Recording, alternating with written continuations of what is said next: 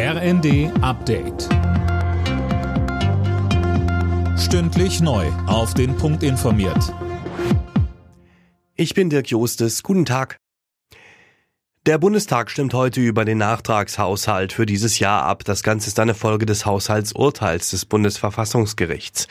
Geld aus dem Sondervermögen muss in den regulären Haushalt geschoben werden. Dafür soll eine Notlage festgestellt und die Schuldenbremse ausgesetzt werden. CDU-Finanzexperte Mittelberg kritisiert den Nachtragshaushalt und die Planungen für das kommende Jahr. Das ist kein guter Kompromiss für dieses Land.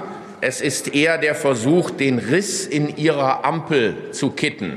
Ihnen ist der Klebstoff in der Größenordnung von 60 Milliarden Euro abhandengekommen und jetzt muss die Lücke anderweitig geschlossen werden. Ungarn blockiert weitere EU-Finanzhilfen für die Ukraine. Regierungschef Orban stimmte beim EU-Gipfel gegen zusätzliche Mittel in Höhe von 50 Milliarden Euro.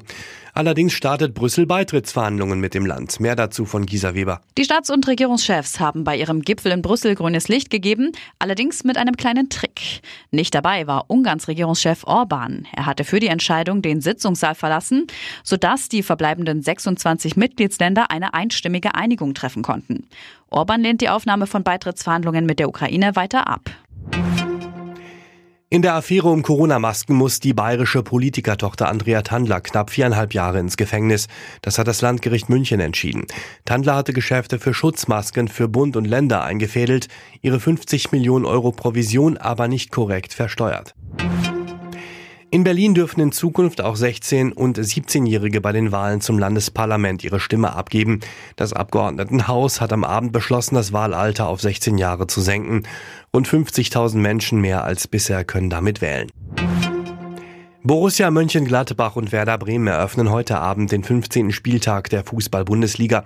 Die Gladbacher könnten mit einem Sieg weiter Richtung Europacup-Plätze schielen. Bremen braucht Punkte im Abstiegskampf. Los geht's, 20.30 Uhr. Alle Nachrichten auf rnd.de